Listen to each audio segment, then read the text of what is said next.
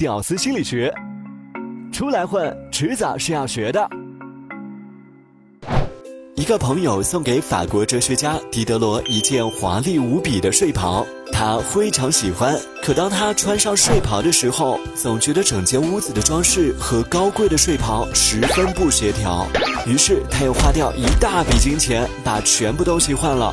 人们在没有得到某种东西时，心里很平稳；而一旦得到了，反而开始不满足。心理学中把这种现象称为狄德罗效应，也叫配套效应。在现实生活中，我们又何尝不是被诸多种睡袍所胁迫呢？男人们没钱的时候，老婆孩子热炕头，简单快乐不犯愁，生活很稳定。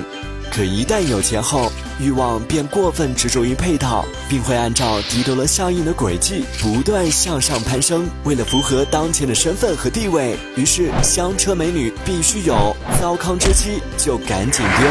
而女人们为了一个包包，会疯狂的买各种的衣服和首饰来搭配。